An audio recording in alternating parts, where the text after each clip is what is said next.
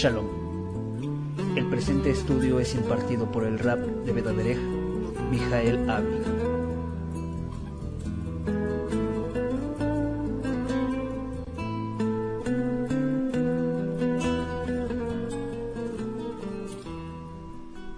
Shalom Alejem desde la sinagoga Bedaderej en la ciudad de Cuernavaca, Morelos, México.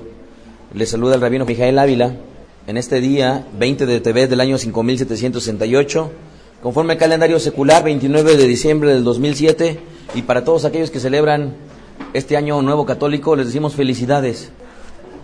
Nosotros en la sinagoga, conforme vivimos en un calendario hebreo, eh, definitivamente tenemos fechas diferentes, pero no dejamos de felicitarles a todos aquellos católicos romanos que celebran esta fecha. En este día quisiera compartir la primera parte de una serie de conferencias que se llaman La autoridad, la autoridad. Y voy a compartirla básicamente porque el día de hoy debí de haber compartido la novena o la décima, la oncea, o la decimoprimer, creo que la decimoprimer conferencia, ¿verdad? Al respecto de, decimosegunda conferencia al respecto de el, el, el concepto escritural del amor, ¿verdad? Pero, ¿qué creen? No lo voy a compartir.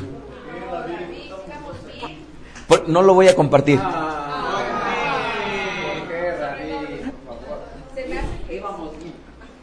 La razón por la cual no lo compartí es porque no lo sentí.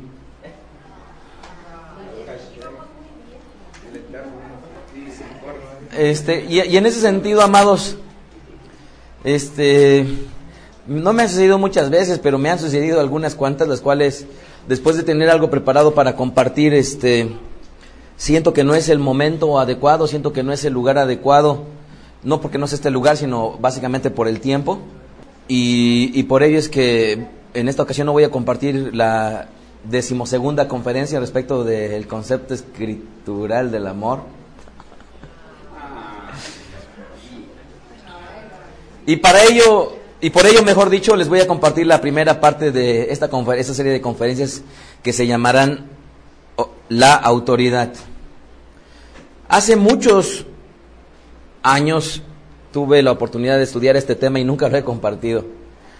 Este, y por ello es que al no haberlo nunca compartido, nunca se ha grabado en, en- alguna conferencia. Pero recordando yo lo que produjo este estudio en mi persona hace muchos años, yo creo que es el sentir que, que más me, me compete en, esta, en este momento, el tratar de transmitirle lo que en su oportunidad para mí fue importante. ¿Les parece bien? Ok, vayamos al libro de Matitiahu capítulo 7, verso 29. Matitiahu 7. Y les voy a pedir que vayamos a leer un poquito de, este capítulo, en el cual nuestro rabino, Yeshua Mashiach, to- tocó varios tópicos que, que son importantes y que muchas veces cuando se pueden leer eh, desde cierta perspectiva, vemos que tocaba tópicos y tópicos y tópicos que si bien es cierto eran importantes algunas veces como que eran enseñanzas que se saltaban a otras enseñanzas y a otras enseñanzas. Y lo único que deja entrever es que las personas que lo estaban escuchando, nuestro rabí Yeshua, a final de cuentas eran personas tan, eh, de tanta variedad que tenían diversas necesidades. Y por ello es que les hablaba a los soldados de alguna manera, a los publicanos de otra, a los, a los fariseos de otra, a los oferim de otra. Pero en medio de este, de, de este segmento en el cual se conjuntaba el todo de los de la audiencia de Rabí Yeshua, de cada uno de esos segmentos que se conjuntaba el todo, no cabe duda que eh, sus mensajes son tan actuales para nosotros y por ello es que seguimos leyendo este libro. Y por ello me voy a permitir leer desde el verso 1 y dice, no juzguen para que no sean juzgados, porque con el juicio con que juzgan serán juzgados y con la medida que miden serán medidos. Ok, entonces comienza hablando del juicio. Vayamos más adelante en el verso 7. Imaginémonos que hay un grupo de personas todavía mucho más numerosa que la que estamos el día de hoy aquí en la sinagoga y para alguna le está cayendo perfecto el hecho de decirles no juzgues. Después, a ese mismo grupo de personas, pero dirigido a otras personas, les empieza a decir, pidan y se les dará, busquen y hallarán, llamen y se les abrirá, porque todo aquel que pide, recibe, y el que busca haya, y el que llama, se le abrirá. Nuevamente otro segmento de personas, las cuales seguramente están en su silla, sentados, o tal vez estaban en su piedra, sentados, o en las bancas, sentados, pero con una necesidad diferente.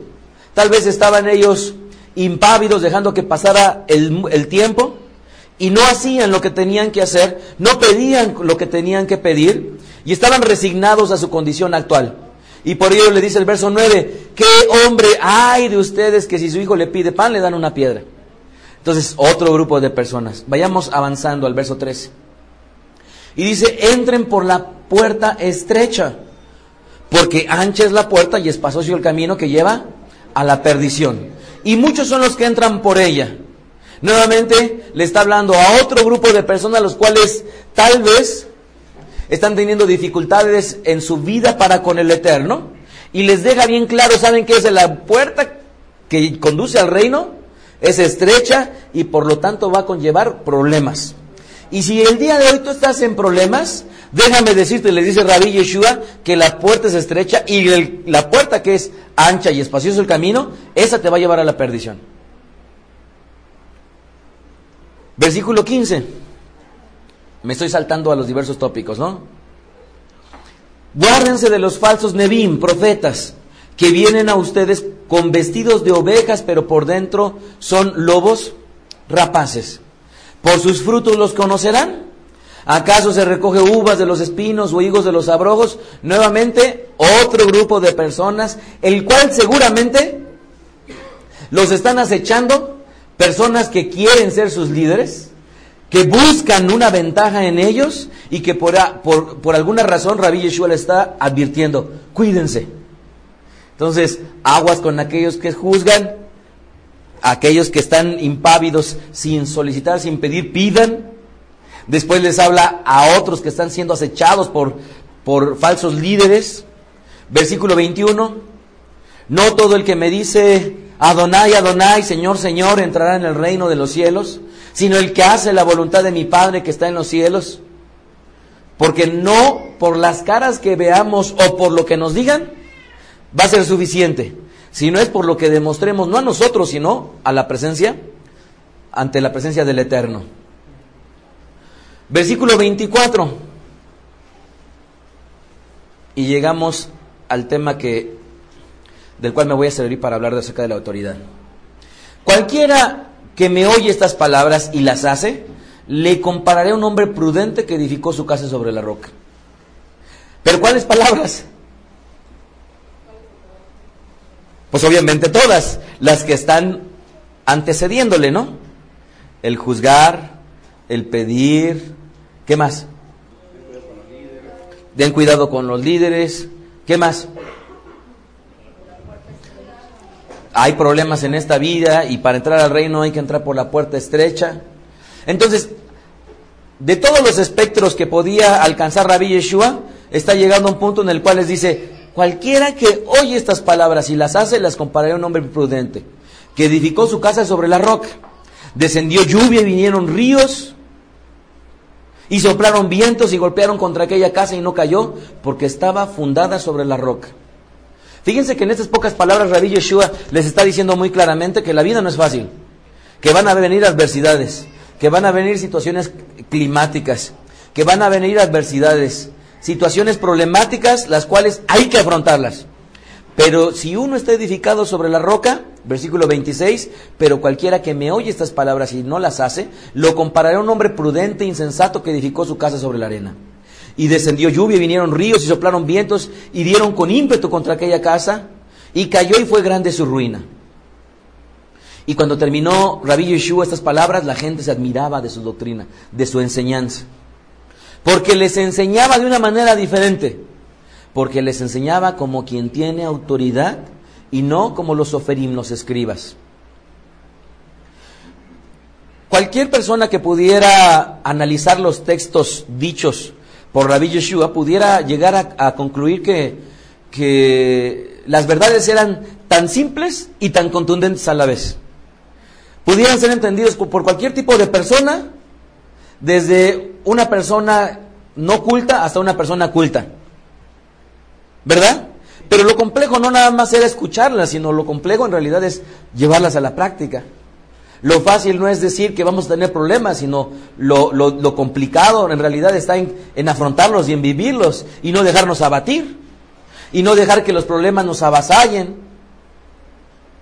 Es ahí en donde está lo complicado. Pero tenía una característica Rabbi Yeshua. Él dice que él enseñaba como quien tiene autoridad. Ahora, ¿cómo pudiéramos estar reflejando una autoridad? ¿Cómo pudieran ver a alguien que, que es autoridad? Yo pudiera decirles varias características de alguien que tiene autoridad y yo sé que ustedes también me lo, podrían decir a mí. A, ver, hagamos un ejercicio. ¿Qué características debería tener una persona con autoridad? Firmeza, ser congruente, ¿qué más? Tiene que tener conocimiento, ¿qué más? Sabiduría, ¿qué más? ¿Qué más? Sí, liderazgo. ¿Algo más? Respeto, exactamente. ¿Algo más? Bien, pues todos aquellos que son padres, aquellos que son madres, todas estas características que les acabo de denunciar, los deberíamos de tener. Aquellos que son jefes en alguna área, gerentes, directores, los deberían de tener. Porque en mayor o en menor medida hay que ejercer un liderazgo en esta vida. Y el decir algo y sostenerlo, el, ser congruentes, el, todas esas características que hemos mencionado, el conocimiento que, decían hace un, momento, amados, nos debería de estar compitiendo, compitiendo a todos aquellos que, que somos autoridad. ¿Están ustedes de acuerdo? Ahora pues ya reprobamos, o ya aprobamos, no sé. Pero estas características, sin duda alguna, las debió de haber tenido Rabbi Yeshua. Y para entenderlo un poco más a profundidad, vayamos a otro pasaje, Marcos capítulo 11. Marcos, ¿cómo, se, ¿cómo le llamamos al libro de Marcos? Yohanan ben Sabdi. Yohanan ben Sabdi, capítulo 11, y vamos a leer desde el verso 27. Volvieron entonces a Jerusalén y andando él por el Betamigdash, por el santo templo, vinieron ahí los principales Koanim, sacerdotes, los Oferim, los escribas, los Senequim, los ancianos, y le dijeron, o sea, nada más y nada menos, que los máximos jerarcas de su tiempo, Koanim, ¿qué más? Soferim, ¿y qué más? Senequim, estaban delante de él. Y el verso 28 y dice, y le dijeron, le increparon, ¿con qué autoridad haces estas cosas? ¿Y quién te dio autoridad para hacer estas cosas? Verso 29, Yeshua, Rabí Yeshua respondiendo les dijo, como ustedes son autoridades, también les voy a contestar. Observen. Le dijo, yo también les haré una pregunta. Respóndanme y les diré con qué autoridad hago estas cosas. La Tevilá, la inmersión de Yohanan, ¿era de los Shamaín de los cielos o de los hombres? Respóndanme. Entonces ellos discutían entre sí diciendo, si decimos de los Shamaín dirá, ¿por qué pues no le creyeron? Y si decimos de los hombres, seguían en sus reflexiones, pero temían al pueblo, pues todos tenían a Yohanan como un verdadero Neví, profeta. Así que respondiendo, dijeron a Yeshua, no sabemos. Y entonces Rabí Yeshua les dijo, tampoco yo les digo con qué autoridad hago estas cosas. No cabe duda que si hay una tarea difícil de llevar es la de autoridad. Y es difícil porque siempre estamos siendo observados. Si hablamos de una madre, detrás de decirle a un hijo, es que debes de comerte las verduras, y ella se siente y no se los come, está siendo observada. ¿Estamos de acuerdo? Entonces, cualquier autoridad a final de cuentas es complicada de vivirla porque estamos siempre siendo observados. Y nada más y nada menos que por aquellas personas que están bajo nuestra autoridad y nuestro liderazgo. De ahí que eh, esta autoridad de la cual está hablando Rabbi Yeshua es muy importante entenderla y voy a explicarla un poquito más adelante para que la, la entendamos con mayor exactitud. Pero antes de ello, vayamos al libro de Esther, capítulo 1, verso 22. Esther, verso 1, verso 22. No sé si recuerden este pasaje de, de la reina Esther, también de nombre, ¿cómo se llamaba? Adasa. No sé si se acuerdan de este pasaje, a ver, a ver si, si lo recuerdan ahora que, que lo leemos. ¿En qué festividad? En Purim, que se acerca precisamente. Verso 21. Agradó esta palabra a los ojos del rey y de los príncipes, e hizo el rey conforme el dicho de Memuján. Pues envió cartas a todas las provincias del rey, a cada provincia conforme a su escritura y a cada pueblo conforme a su lenguaje, diciendo que todo hombre afirmase su autoridad en su casa y que se publicase esto en la lengua de su pueblo. ¿Sí lo leyeron? ¿Que qué? Que afirmase su autoridad en su casa. Esto no es, no es, un, no es una carta dirigida de nuestro pueblo Israel a las, a las matotas, a las tribus, sino es una carta de un rey gentil a sus súbditos Goim. ¿Verdad? Pero está estableciendo una verdad que es inmutable.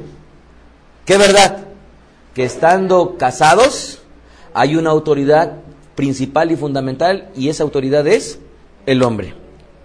Pero la mujer no se debe dejar subyugar por esa autoridad si las decisiones de esa autoridad van en contra de la autoridad del Eterno. ¿Me expliqué o no? Un hijo nunca se debe de subyugar a la autoridad de su padre si esa, si esa autoridad va en contra de la autoridad del Eterno. Pero ellos estaban tratando de afirmar una gran verdad. ¿Cuál? Que todo hombre afirmase su autoridad en su casa. Ahora imagínense ustedes un reino en el cual el rey tiene la necesidad de mandar una carta para decirles a todos los hombres, a ver hombres, pongámonos de acuerdo por favor, reafirmen la autoridad en su casa. ¿Qué estaría indicando? ¿Qué estaría implicando? Obviamente que hay un punto débil en medio de la sociedad, concretamente en los hogares, el cual está siendo trastocado. Sabemos cuál es el contexto, ¿verdad? ¿Cuál es el contexto? La esposa de nombre Basti. Bueno, sabemos esa historia. Pero aquí lo que está tratando este pasaje nuevamente es de reafirmar algo que le compete al hombre. Bien, Mateo capítulo 8, verso 9. Voy a leer desde el verso 5. Entrando Rabí Yeshua en Capernaum, vino a él un centurión rogándole y diciendo, Señor, mi criado está postrado en casa paralítico, gravemente atormentado. Y Yeshua, Rabí Yeshua le dijo, yo iré y le sanaré. Respondiendo el centurión dijo, Señor, no soy digno de que entres bajo mi techo. Solamente di la palabra y mi criado sanará porque también yo soy hombre bajo autoridad y tengo bajo mis órdenes soldados. Y digo a este, ve y va, y al otro, ven y viene. Y a mi siervo hace esto y lo hace. Al oírlo Rabí Yeshua les se maravilló y dijo a los que le seguían, amén de amén, que ni aún en Israel he hallado tanta fe. Y les digo que vendrán muchos del oriente y del occidente y se sentarán con Abraham, con Yitzhak y con Jacob en el reino de los cielos. Mas los hijos del reino serán echados a las tinieblas de afuera. Allí será el lloro y el crujir de dientes. Entonces Rabí Yeshua dijo al centurión, ve y como creíste te sea hecho, y su criado fue sanado en aquella misma hora. Hablando de autoridad, amados, nos damos cuenta que, eh, que la autoridad tiene un ámbito de acción, de acuerdo a lo que estamos viendo, y esta autoridad con ámbito de acción, lo que se necesita para que se cristalice eh, eh, al 100% el significado de la palabra es que se ejerza. ¿Es correcto o no? El centurión le dice, yo nada más digo, ve y va. O lo que es lo mismo, tú tienes autoridad y por cuando tienes autoridad lo único que necesitas es que se ejerza. ¿Es correcto o no? Ahora, cuando yo empecé a conocer al Eterno, al Elohim de Israel, de una manera mucho más cercana, que estaba implicando que Él se involucrara de una manera directa en mi vida, que trastocara absolutamente todo lo que yo era, todo lo que yo tenía. Cuando yo lo empiezo a conocer de esa manera, me doy cuenta que el Eterno tenía un poder, que lo único que se necesitaba era que yo le diera permiso. ¿Cuántas veces nos enfrentamos a una problemática y esa problemática la tenemos a tal grado que no la queremos dejar ir, la tenemos con mucho cuidado y lo que hace falta nada más es abrir las, las manos, dejarla para que el Eterno intervenga?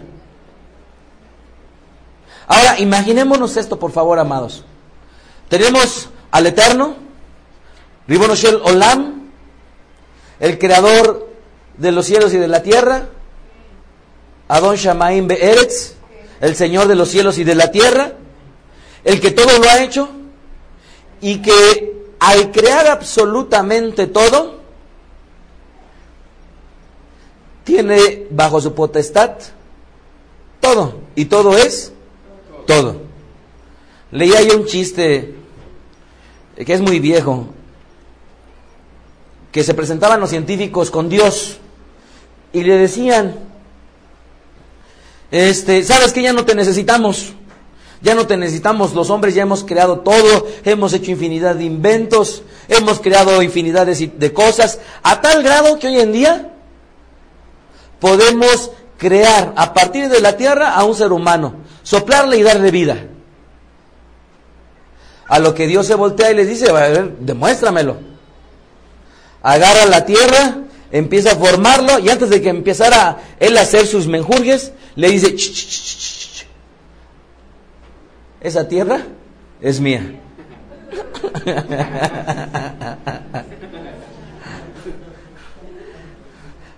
Agarra tú tu tierra. Entonces, si nos imaginamos que todo lo que hay aquí es del Eterno, nosotros y aún la creación que no se somete directamente ante los vecinos del Eterno, y el Eterno manda a su ungido, a su Mashiach, el cual le es conferida también autoridad y que a través de sus méritos nosotros podemos igualmente eh, recibir esa autoridad dada por el Eterno por los méritos de Mashiach. Lo único que resta es, una vez que conocemos que tenemos autoridad, nada más es ejercerla. ¿Es correcto o no? A lo largo del tiempo que tenemos de servir nos han ocurrido muchas cosas sobrenaturales y muchos de ustedes han sido testigos de esas, de esas cosas. Situaciones en realidad que, que humanamente resultan inverosímiles, pero por cuanto las vivimos, ya no nos queda otra cosa más que simple y sencillamente aceptarlas.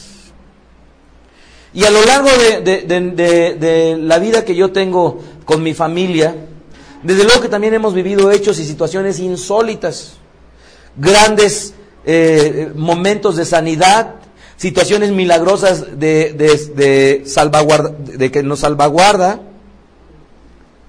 ¿Y cuántos de ustedes pudieran decir cosas semejantes? ¿Verdad? ¿Cuántos, ¿Cuántos milagros, cuántas situaciones insólitas hemos vivido?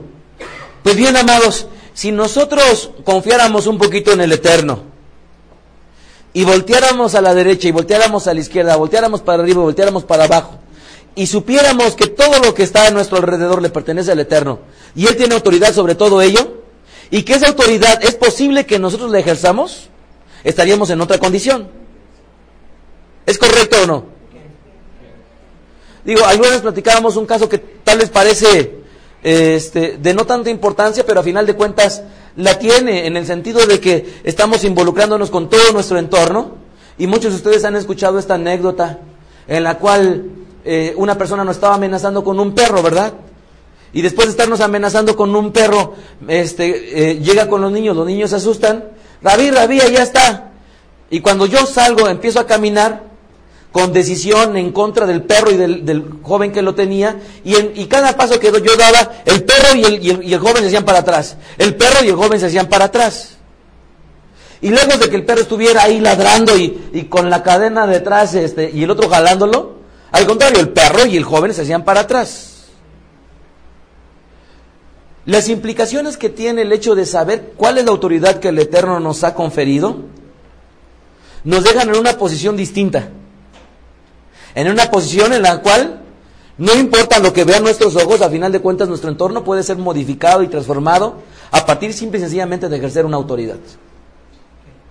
Tenemos a nuestro hijo, a nuestra hija, a nuestra esposa, a nuestro esposo enfermo, postrado, Y si nosotros sabemos que tenemos autoridad aún sobre las enfermedades, en otra situación estaríamos.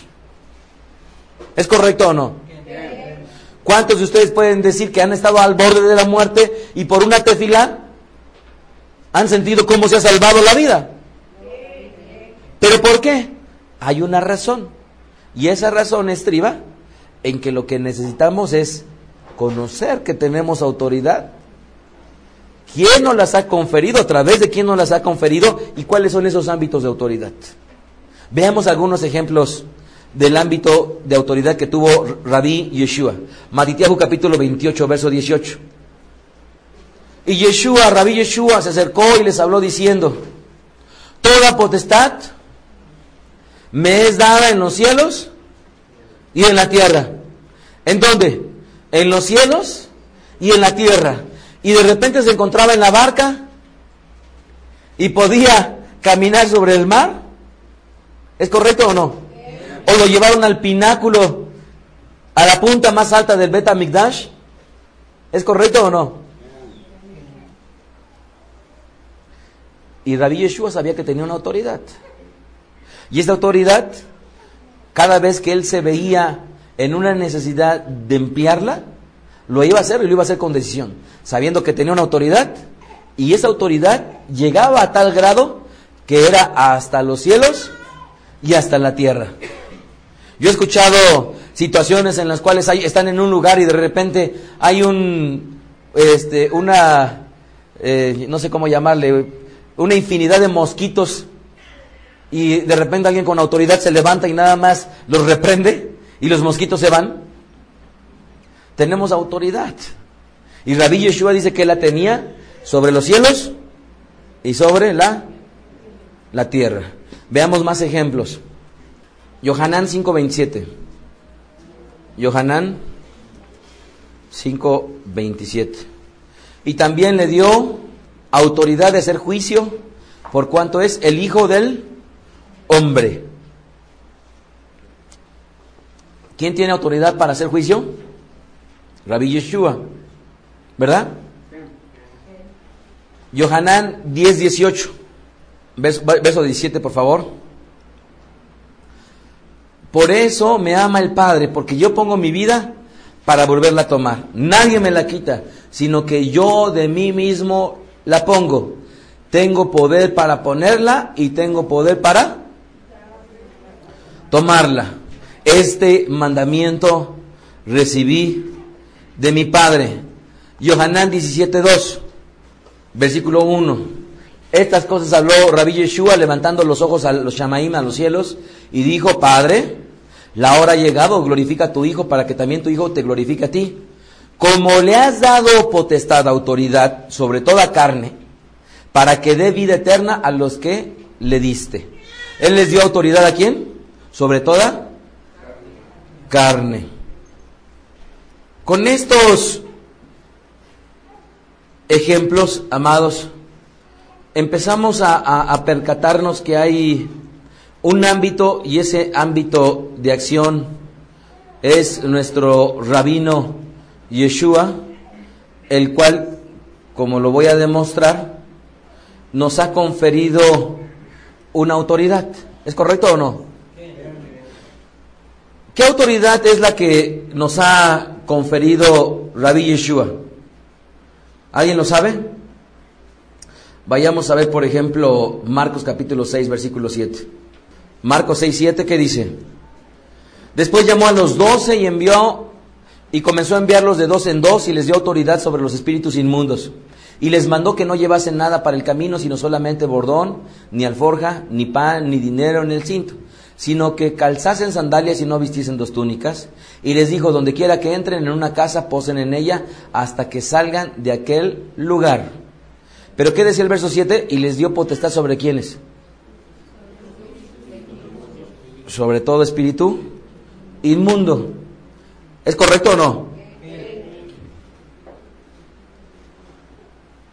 De ahí que empezamos a ver que eh, genéricamente el Mesías tiene autoridad sobre todo lo que hay en los cielos, sobre lo que hay en la tierra, y esta autoridad es una autoridad que a nosotros nos ha sido conferida. ¿Están ustedes de acuerdo o no? Y lo único que resta detrás de esa autoridad es justamente ejercerla. ¿Están de acuerdo? Ok, vayamos a ver ejemplos, por favor. Y antes de que veamos esto, les voy a pedir que vayamos a Romanos 13.2, más para que comprendamos un poquito más del contexto que les quiero hablar. Fíjense lo que dice el verso 1. Sométanse toda persona a las autoridades superiores. ¿Por qué? Porque no hay autoridad sino de parte de quién? Y las que hay por el Eterno han sido establecidas. ¿Todas las autoridades? ¿Sí? ¿Todas las autoridades? ¿Sí? Otra vez, ¿todas las autoridades sí o no? ¿Sí? Las impuestas legalmente e ilegalmente. ¿Sí o no? Vean el verso 2. De modo que quien se opone a la autoridad, a lo establecido por el Eterno, resiste. Y los que resisten acarrean condenación para sí mismo. Para sí mismos. Porque los magistrados no están para infundir temor al que hace el bien, sino al malo. Quieres pues no temer la autoridad, haz lo bueno y tendrás alabanza de ella, porque es servidor del Eterno para tu bien, pero si haces lo malo, teme, porque no en vano lleva la espada, pues es servidor del Eterno, vengador para castigar al que hace lo malo. Por lo cual es necesario estarle sujeto, no solamente por razón del castigo, sino también por causa de la conciencia pues por esto pagan también los tributos, porque son servidores del Eterno, que atiendan continuamente a esto. Paguen a todos los que deben, al que tributo, tributo, al que impuesto, impuesto, al que respeto, respeto, al que honra, honra. ¿Siempre debemos hacer caso a las autoridades? ¿Cuándo no? Cuando está en contra de la voluntad del Eterno. ¿Correcto? Esa es la regla. Cualquier autoridad que va en contra de los designios de Hashem, cualquier autoridad, no se le debe de respetar si va en contra de los designios del Eterno, mandándonos cosas literalmente opuestas a la voluntad del Eterno. Sin embargo, es importante que entendamos que quien se opone a la autoridad, al impuesto por el Eterno, resiste.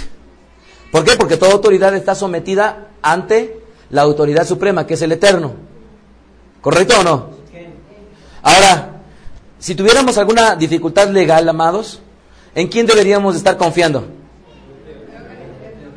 ¿Eh, ¿Sería más fácil llegar al jefe de jefes? ¿Verdad? Que irnos directamente y no porque no nos vayamos, sino porque para clamar, para pedir, ¿a quién nos vamos a ir? Al juez. Al juez perfecto. ¿Es correcto? Pero hay una, observa una la observación que estábamos comentando y la excepción a esa regla dice Primera de Corintios 8.9. Primera de Corintios 8.9. Dice ahí, pero miren que esta libertad suya no venga a ser tropezadero de quienes? De los débiles. Miren que esta libertad suya, y es interesante, pero ahí la palabra correcta nuevamente no sería el equivalente de libertad, sino estaría implicando justamente esta autoridad suya, no venga a ser tropezadero de los débiles. Entonces, cualquier cosa que vaya opuesta a la voluntad del Eterno, no debe de ser ejecutada por alguien que es autoridad, porque corre el riesgo de llevarse en medio de su autoridad a muchísima gente más. ¿Qué características tiene la autoridad? Lucas 4.6, la autoridad debe de ser delegada. Lucas 4.6. A Satán le dijo a Rabbi Yeshua, y le dijo el, a Satán, a ti te daré toda esta potestad, esta autoridad, y la gloria de ellos, porque a mí me ha sido entregada, y a quien quiero la doy. Fíjense que aquí estaba argumentando a Satán una mentira. Cuando se lo lleva y le dice, este, le dice que le muestra todos los reinos de la tierra en el verso 5 y le dice, a ti te daré toda esta autoridad y la gloria de ellos porque a mí me ha sido entregada y a quien quiera la doy. ¿Era correcto lo que estaba diciendo Satán? No. ¿Verdad? Desde luego que no. Entonces Rabbi Yeshua obviamente no acepta, pero hay una enseñanza importante, que él creyendo que tenía esa autoridad la podía estar confiriendo. El Eterno confiere esa autoridad y es su ungido, su Mesías, el cual nos transfiere justamente esta autoridad. Otra característica de la autoridad es que tiene ámbitos de acción, Mateo 28, 18. Mateo 28, 18. Y Yeshua se acercó y les dijo, toda autoridad me es dada en el cielo y en la tierra. Bien, ahí está hablando de un ámbito, ¿no? Del cielo y de la tierra. Otro ejemplo, Marcos 2, 10. O Yohanan 2, 10. Ben Sabdi. Dice, pues para que sepan que el Hijo del Hombre tiene autoridad en la tierra para perdonar pecados, dijo al paralítico, toda, a ti te digo, levántate, toma tu lecho, vete y vete a tu casa. Fíjense bien, para que sepan que el Hijo del Hombre tiene autoridad en la tierra para perdonar pecados, ¿en dónde estaba su ámbito de acción? De acuerdo a lo que estaba él ejecutando y estaba él argumentando este, que ese ámbito de acción a él le competía. Lucas 5:24, por favor. Perdón, es, el equivalente. Y Lucas 23, 7. 23, 7. Miren lo que dice ahí. Y al saber que era de la jurisdicción de Girodes, le remitió a Girodes que en aquellos días también estaba en Jerusalén. ¿A quién está hablando de, Pilatos? Si se acuerdan esto, dice entonces Pilato yendo a decir Galilea, preguntó si el hombre era Galileo, y al saber que era Galileo, lo regresó a un ámbito de jurisdicción que a Pilato en ese momento este, no era porque no le competía de una manera general, sino se la estaba delegando al que de primera mano tenía la autoridad sobre esa región. Entonces, la autoridad se delega, la autoridad tiene un ámbito de acción. La autoridad se recibe. Mateo 21, 23. Mateo, Matitiahu. Cuando vino al Betamigdash, vino al templo y los principales sacerdotes, Koanim y ancianos del pueblo se acercaron a él mientras enseñaba y le dijeron con qué autoridad es estas cosas. La pregunta giraba en torno a quién te dio esa autoridad. ¿Ok? Entonces toda autoridad, a final de cuentas, tiene que ser recibida a través de, de, alguien. Y desde luego, por ese ámbito de acción, ¿a quién se le debe de rendir cuentas? ¿A quién?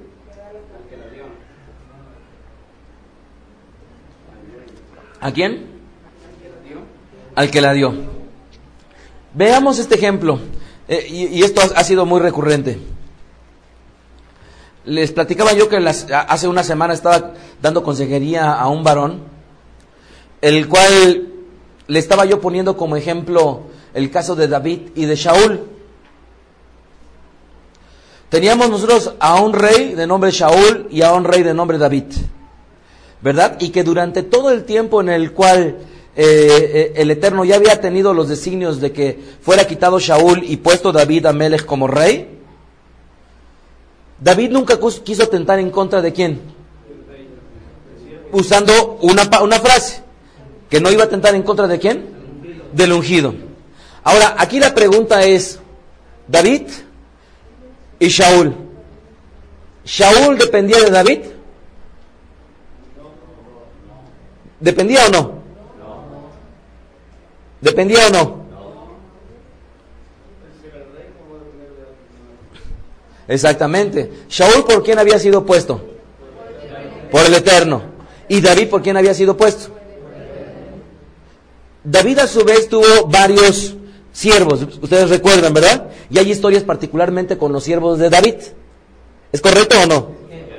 Y esos siervos valientes de David, David muchas veces lo que tuvo que hacer es ejecutar un juicio en contra de esos siervos. Pero ¿por qué sí ejecutaba juicios en contra de sus siervos y no eh, ejecutó un juicio en contra de Shaul? Exactamente, porque estaban bajo su autoridad. ¿Sí no entienden eso? ¿Por qué nunca ejecutó nada en contra de Shaul? Porque no estaba bajo su autoridad. ¿Correcto? Ok, aquí hemos tenido necesidad de quitar a personas que estaban bajo autoridad. Aquí hemos tenido la necesidad de quitar a personas que estaban en autoridad. Pero, ¿qué y quién dio el derecho de quitar a esas personas? Porque estaban bajo mi autoridad.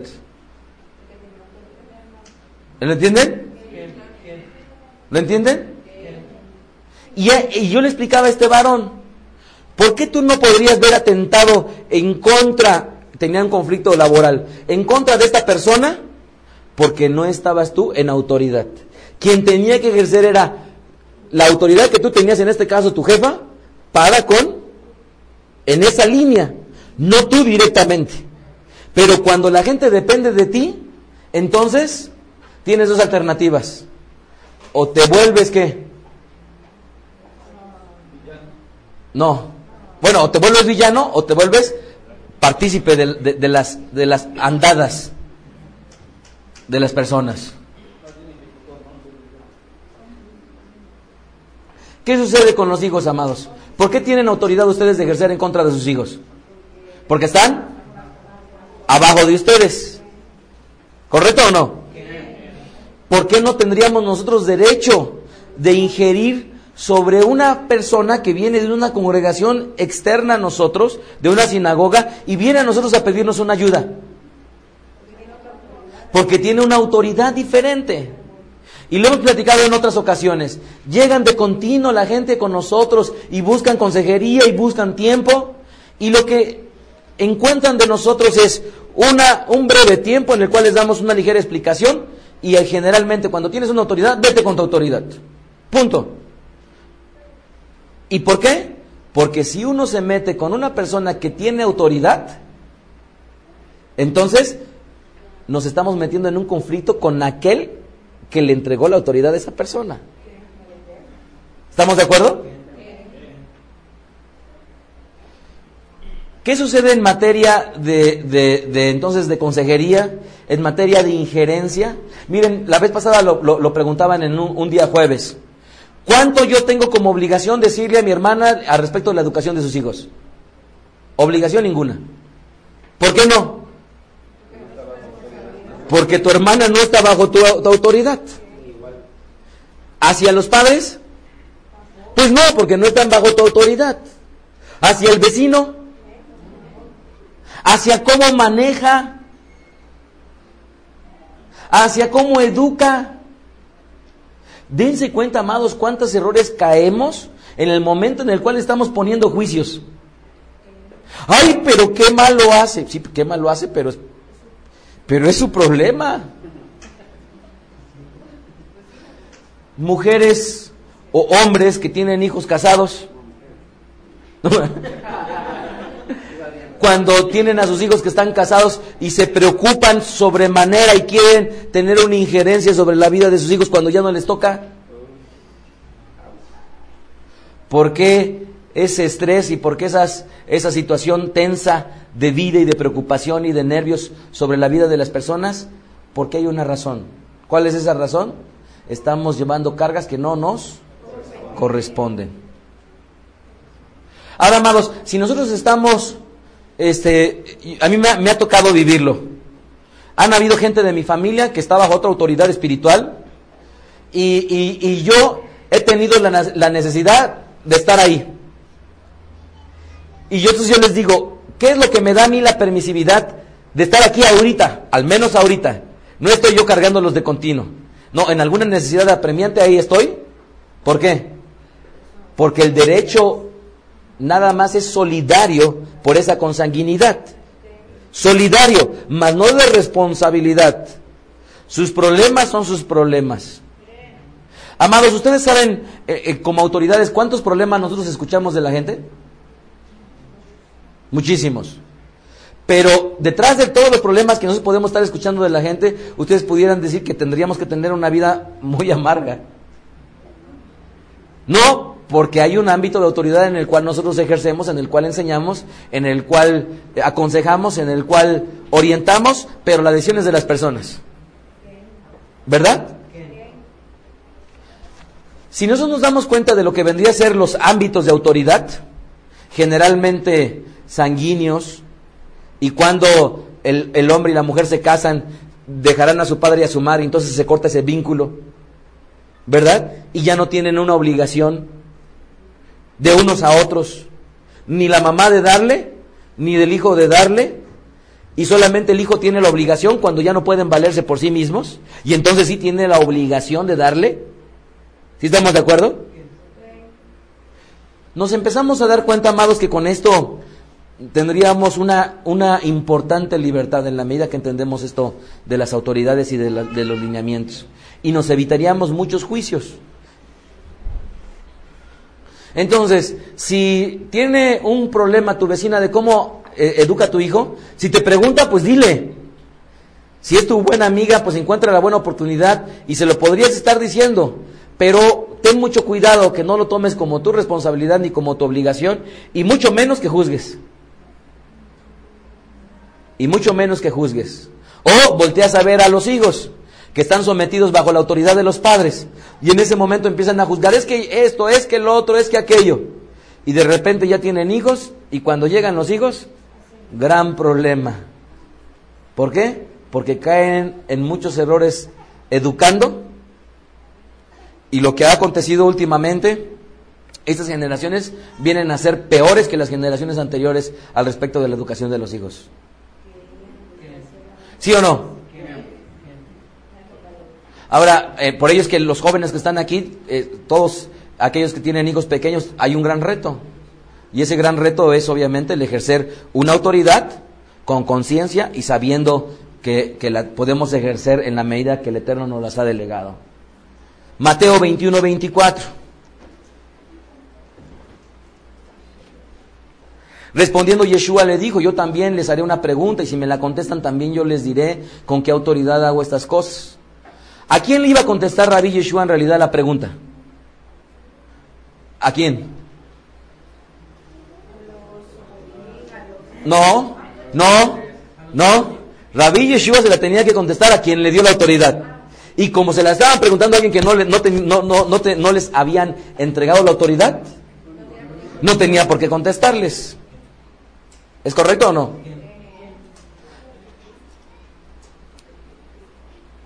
Por ello es que nosotros vivimos en un ámbito en el cual, este ámbito, hay cosas que nos competen como autoridades. ¿Es correcto o no? Es un ámbito en el cual nos competen a nosotros como autoridades enterarnos de situaciones que están dentro de nuestro ámbito de qué? De autoridad. Y por eso decimos, van a, van, a, van a prestar dinero, van a pedir dinero prestado, mejor que se enteren las autoridades. ¿Por qué? Porque es una negociación que se está dando entre dos integrantes, ¿de dónde? De la misma comunidad. ¿Es correcto o no? Nos compete. Que no les vamos a decir que hagan. Es justamente para estar al pendiente de las situaciones en las cuales se viven comunitariamente. ¿Cuántos problemas nos evitaríamos? ¿Y cuánta gente de aquí ha crecido y ha podido tomar el teléfono, llamar y preguntar y decir, Rabí, voy a hacer esto? Está bien, hazlo. Rabí, voy a hacer lo otro. Pues no, te recomiendo que no, pero allá tú sabes. Entonces, ¿a quién se le rinde informes? Aquel quien, que, otorgó la autoridad. Lucas 19, 17. Él le dijo, Está bien, buen siervo, por cuanto en lo poco has sido fiel, tendrás autoridad sobre diez ciudades. Fíjense qué característica tan interesante. Por cuanto en lo poco has sido fiel, tendrás autoridad sobre diez. ¿Diez? ¿Qué quiere decir esto? Que toda aquella persona que aprende a someterse, tarde que, tarde que temprano, va a ejercer una autoridad. ¿Es correcto o no? Aquella persona que sabe recibir órdenes, tendrá el privilegio posteriormente de poder entregar órdenes. Fíjense bien este, este versículo que me impacta muchísimo. Este es un versículo medio, medio escondido en su verdad. Miren el verso, Yohanan capítulo 15, verso 20. Acuérdense de la palabra que yo los he dicho. El siervo no es mayor que su Señor, Si a mí me han perseguido, también a ustedes les perseguirán. Ok, está claro. Si han guardado mi palabra, o sea, si ustedes han guardado mi palabra, ¿qué dice ahí? También guardarán la suya. ¿Sí se, se dieron cuenta? Dice, si han guardado ustedes mi palabra, los que le sigan guardarán la suya. Todo lo que se siembra se cosecha. Entonces, cuando la gente es rebelde o desobediente, etcétera, tarde que temprano lo que va a cosechar es exactamente eso. La gente que es traidora o que maldice o que, o que transgrede sus palabras, a final de cuentas lo que le va a acontecer es exactamente lo mismo. ¿O no? Entonces, ¿qué les parece? Si guardamos la palabra del Eterno, a su vez la gente guardará la nuestra. Está tremendo, ¿no?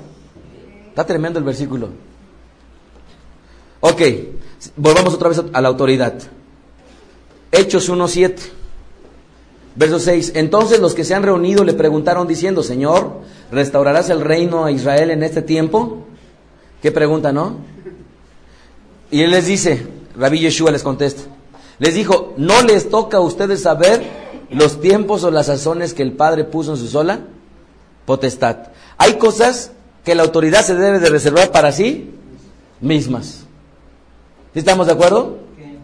Y en Bedaderech, amados, tenemos un nivel de autoridad, el cual hay cosas que nos reservamos para el primer nivel de autoridad, otro para el segundo nivel de autoridad y otro para la Keila. Y hay uno incluso que solamente me reservo para mí.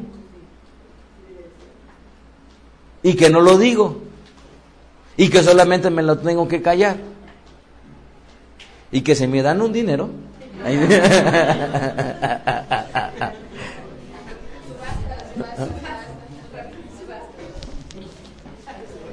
Entonces es válido que la autoridad obviamente guarde cosas de acuerdo a su pertinencia, ¿no? La autoridad, amados, no cabe duda que tiene que ser algo visible. Vayamos a este pasaje, por favor.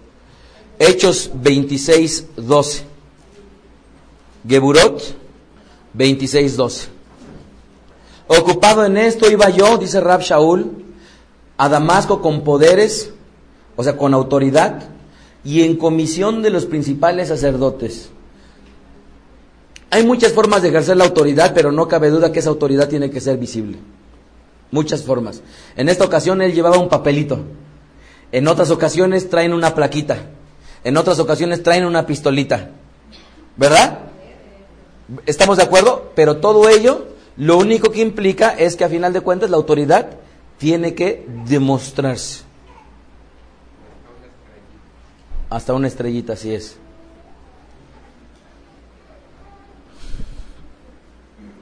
Primera de Corintios 9:4, 9:5, dos verdades. Primera de Corintios, contra los que me acusan, esta es mi defensa. Rab Shaul dice, ¿acaso no tenemos derecho de comer y beber? ¿Acaso no tenemos derecho, los charetim? Ok, hay un derecho. Verso 5, ¿no tenemos de derecho de traer con nosotros una mujer? también como los otros shalahim o sharetim.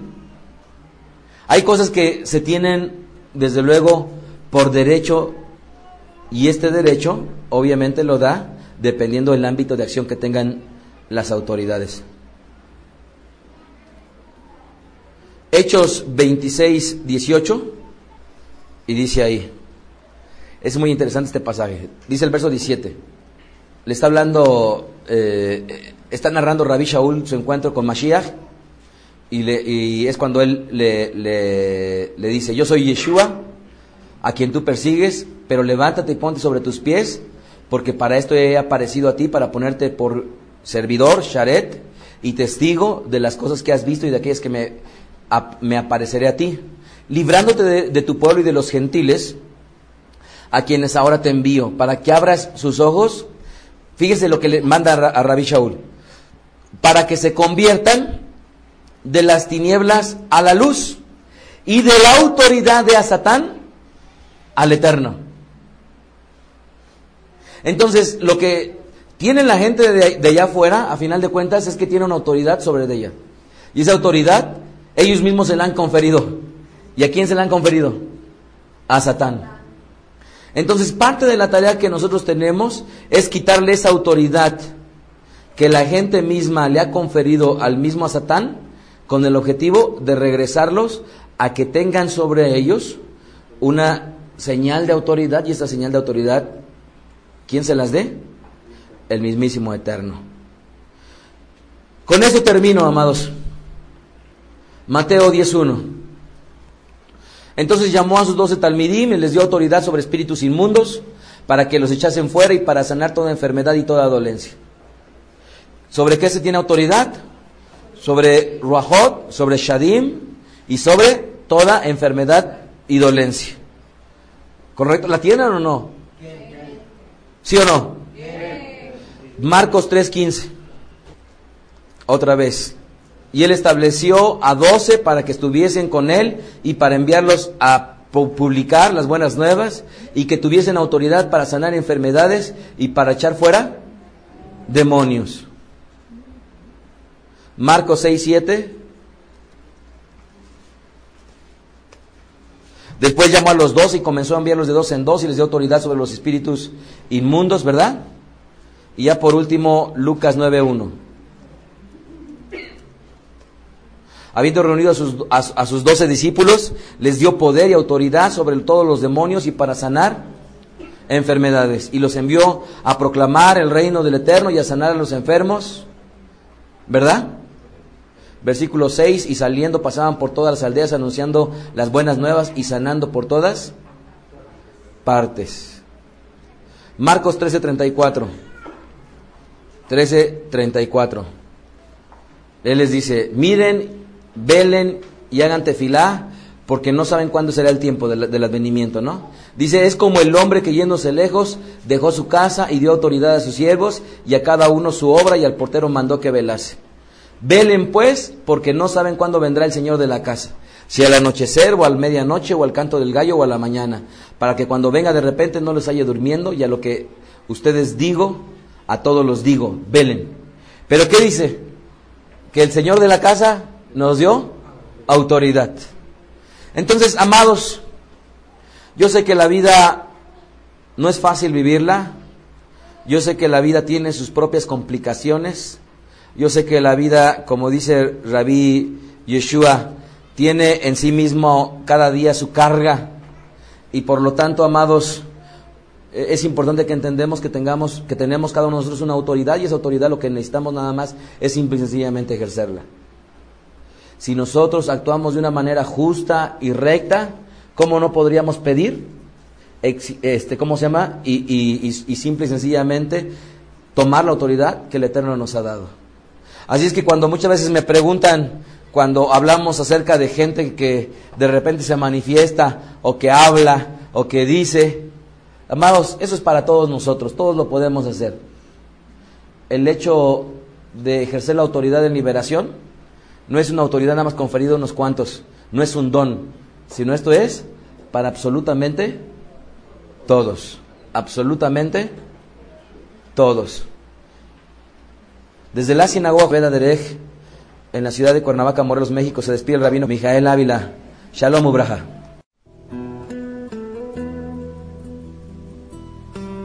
Escuchaste a Rab Mijael Ávila. Recuerda que puedes descargar sus podcasts de manera gratuita en el sitio vedaderej.com, ibox.com o iTunes. Síguenos en Twitter, arroba vedaderej, y en Facebook, facebook.com diagonal y facebook.com diagonal. Si estás interesado en adquirir alguna otra conferencia, escríbenos al correo mijael.cruz arroba.